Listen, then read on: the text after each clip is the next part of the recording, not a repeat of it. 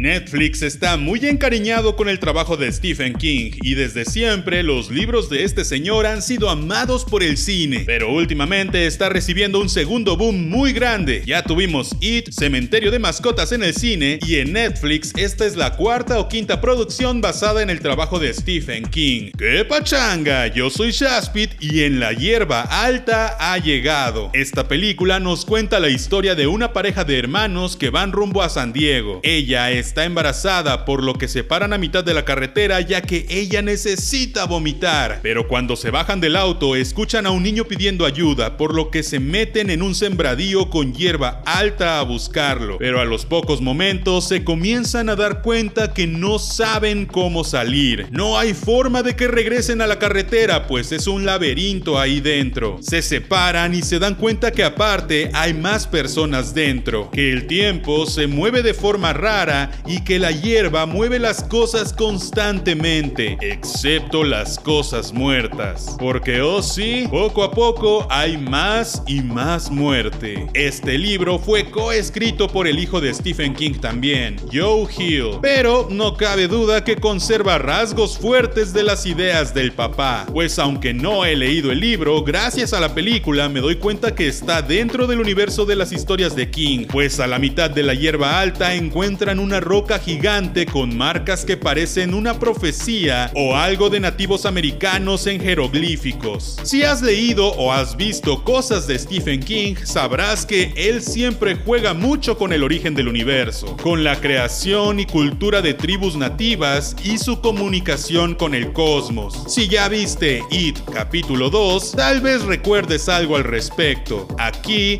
me suena a que esa roca viene del espacio o incluso del macroverso. Es más, podría incluso ser una pezuña de la tortuga Maturín creadora del universo. Y es que por momentos la hierba alta se convierte en una especie de ente que me recuerda muchísimo a Pennywise. La verdad, la película me gustó, pero no me fascinó, pues Stephen King siempre tiene un problema con sus finales. Y aunque este final sí me gustó, creo que al mismo tiempo no es tan interesante como pudo ser, pues casi toda la película te mantienes a la expectativa de qué va a pasar, y para cuando acaba te quedas con una sensación de vacío y un gran meh. El presupuesto, la dirección, lo visual es algo que debo resaltar, pues es una película para Netflix, y por ende quizás no tenga tan buen presupuesto, por lo que está muy genial todo lo que lograron. Las actuaciones son un tanto genéricas, pero cumplen con su objetivo y no se sienten tan malas como creo que pudieron ser. Creo que el meter bucles temporales en una historia de este tipo fue un gran acierto, pero nunca se sintió que tuviera un peso en la historia. Es más, hay algunos momentos que se sienten sumamente forzados solo para mostrarte que hay diferentes líneas temporales y paradojas extrañas. Me hubiera encantado ver que en algún punto los personajes se dieran cuenta que en realidad son de otras épocas y que unos son de los 50 y otros del 2000 y que eso generara conflictos sociales entre ellos o algo así. Pero en lugar de eso, simplemente todos son como de dos o tres meses de separación en la actualidad. Y además, nunca se desarrolla algo con los personajes juntos. Desde muy temprano en la película se siente como si algo los estuviera persiguiendo y más temprano que tarde comenzamos a verlos luchar contra este ente. Algunas decisiones de los personajes son muy tontas, pero supongo que se justifica ya que se supone que la roca los controla o algo así. En La hierba alta es una película con muy alto potencial pero que no llegó a ser lo que debió ser. De nuevo, no he leído el libro, así que puede que eso tenga algo que ver. Si se basaron demasiado en él, pues ni modo, no hay mucho más que sacarle a una historia ya escrita. Pero si se hubieran tomado unas cuantas libertades, quizás pudo llegar a brillar más. Eso sí, hace un buen trabajo creando atmósfera de incertidumbre y generando desesperación. Pero cuéntame, ¿te gustó en la hierba alta? ¿Tú crees que pudo ser mejor? Yo soy Shaspit, gracias por escucharme en Spotify, Apple Podcast o en algún gestor de podcast. Y no olvides que puedes pasar al canal de YouTube a suscribirte y saludar. Nos escuchamos la próxima vez. Ya.